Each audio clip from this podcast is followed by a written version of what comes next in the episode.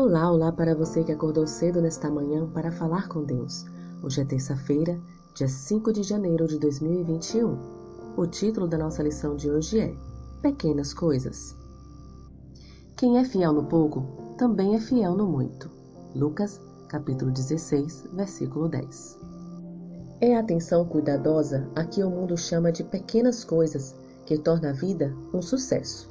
Pequenas ações de caridade pequenos atos de abnegação, proferir singelas palavras de ajuda, estar atento contra pequenos pecados, isso é cristianismo. O grato reconhecimento das bênçãos diárias, o sábio aproveitamento das oportunidades cotidianas, o cultivo diligente dos talentos confiados às pessoas, isso é o que o Mestre requer. Aquele que realiza fielmente pequenos deveres está preparado para atender às demandas de maiores responsabilidades. O homem que é bondoso e cortês na vida diária, que é generoso e paciente em sua família e cujo constante objetivo é tornar o lar feliz, será o primeiro a negar-se a si mesmo e a fazer sacrifícios quando o mestre chamar. A mais longa caminhada é efetuada dando um passo de cada vez. A sucessão de passos nos conduz ao fim da estrada. A corrente mais longa se compõe de elos separados. Se um desses elos for defeituoso, a corrente será inútil. Assim é com caráter. O caráter equilibrado é formado por atos singulares e bem realizados. A obra de Deus é perfeita como um todo, porque é perfeita em cada uma de suas partes, por mais diminuta que seja.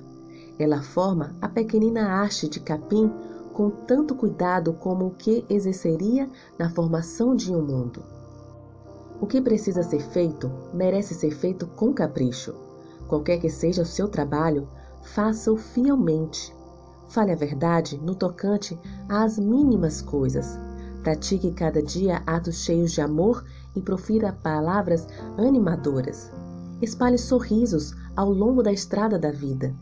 Se você proceder dessa maneira, Deus lhe dará sua aprovação e um dia Cristo lhe dirá: Muito bem, servo bom e fiel. Mateus, capítulo 25, versículo 21.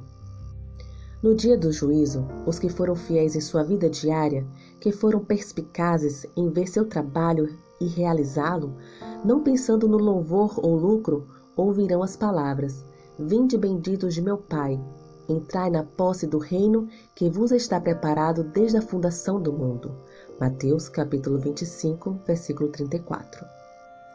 Cristo não os elogia pelos discursos eloquentes que proferiram, pelo poder intelectual que manifestaram ou pelas doações liberais que fizeram.